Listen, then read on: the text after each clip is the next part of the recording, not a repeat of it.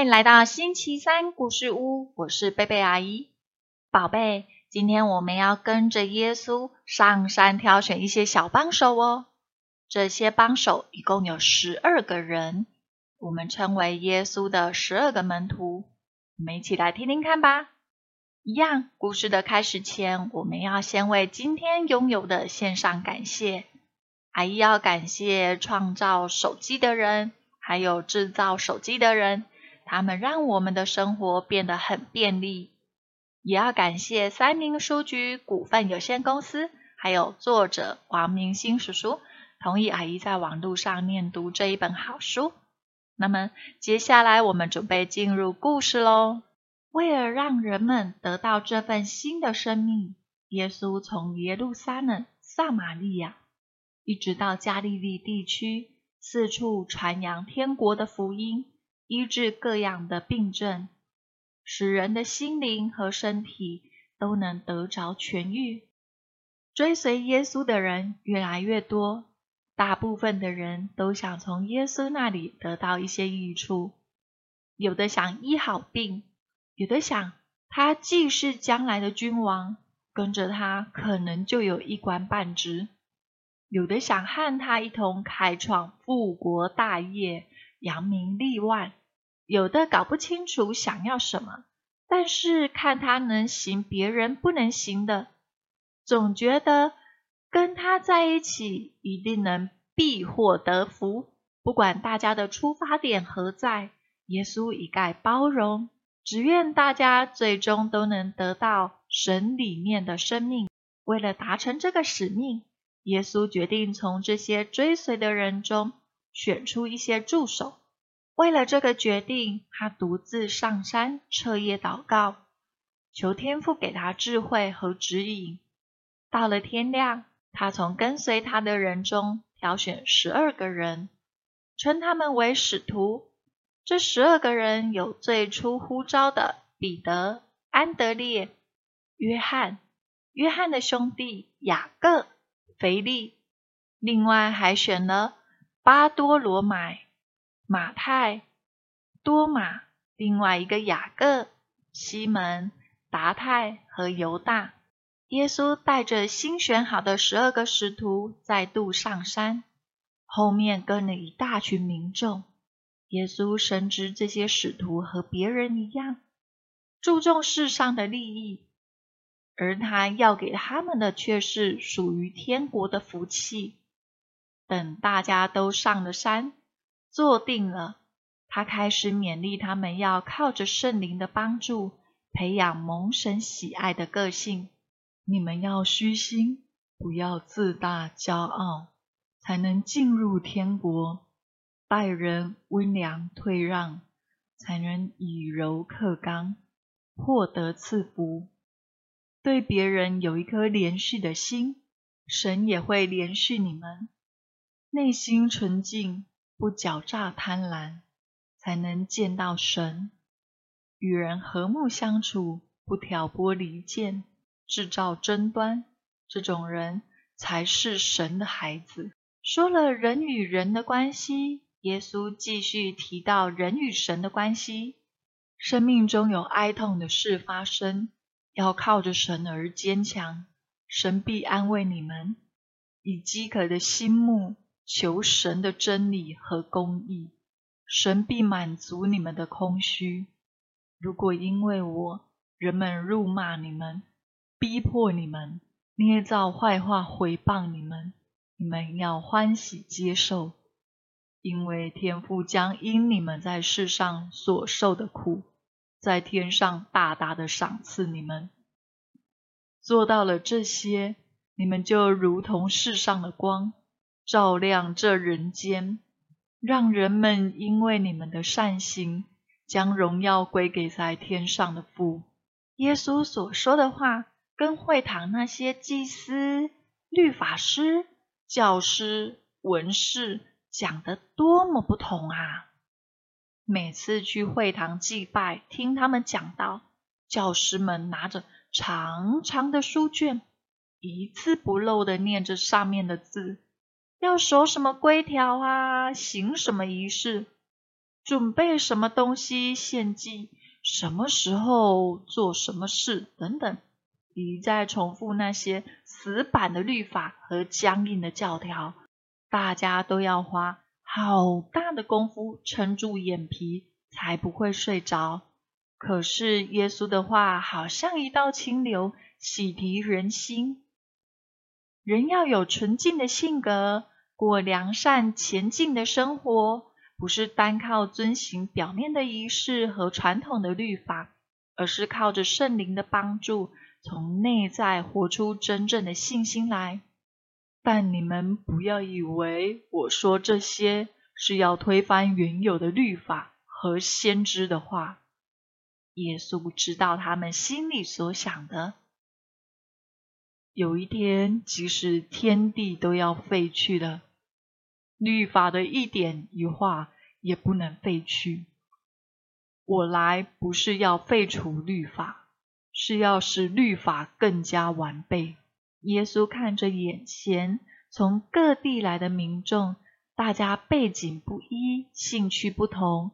连刚选好的十二个门徒差异都很大，有的是渔夫，有的是税吏，有的对政治激进狂热，有的对于理财兴致高昂。他决定拿最基本的十诫来说明。十诫里有一条说不可杀人，但我告诉你们，不要以为要把人杀了。才会受审判。凡是无缘无故向弟兄动怒，用话羞辱、谩骂人，心里那种仇恨和愤怒，已经和杀人相当，将来都要在地狱之火之前受审判。十诫也说不可奸淫。我要告诉你们，不需要任何的行动。只要看见妇女就动淫念的，这人心里已与他犯了奸淫了。耶稣继续举他们平日熟悉的教训来解释表里合一的重要性。你们平日说话，是就说是，不是就说不是，口里说的就是心里想的，不需要发誓，不要故意在别人面前行善事。以求得到人的称赞。若是真心想要行善，就暗暗的做，不是做给别人看。天父会因你的善心，在暗中报答你。不要像那些假冒伪善的人一样，站在会堂或十字路口上祷告，故意叫人看见。祷告是和神说话，要祷告。就到内屋，关上门，安静专心的祷告。你渴求与神亲近的心，神都明白。有的人进食，脸上故意带着愁容，让大家知道他因为进食祷告，正在忍耐饥饿。你们不但不该如此，进食的时候更要梳头洗脸，打扮光鲜。不叫人看出你正在进食，进食是为了要专心祷告。神知道最重要，不需要让别人看到。耶稣不但要求他们里外合一，也期望他们能以爱待人。你们希望别人怎么对待你们，就要怎么对待别人。不要认为有人对不起你，你就照古谚说的以牙还牙。以眼还眼，其实刚好相反。如果有人打你的右脸，你连左脸也转过去，任由他打；有人强逼你跟他走一里路，你就同他走两里；有人与你为敌，不要恨他，不要论断他，反而要爱他，为那逼迫你的人祷告。大家有没有看到？我们的天赋不但让太阳照好人，也照坏人；降雨给正直的人，也给邪恶的人。如果你们只对那些对你们好的人好，坏人不也对他的伙伴很好吗？你跟他们的差别在哪里呢？我们的天赋完全的良善，我们也要学着像他那样。看到大家面露难色，耶稣鼓励他们：“你们如果做了这些事，就是积攒财宝在天上。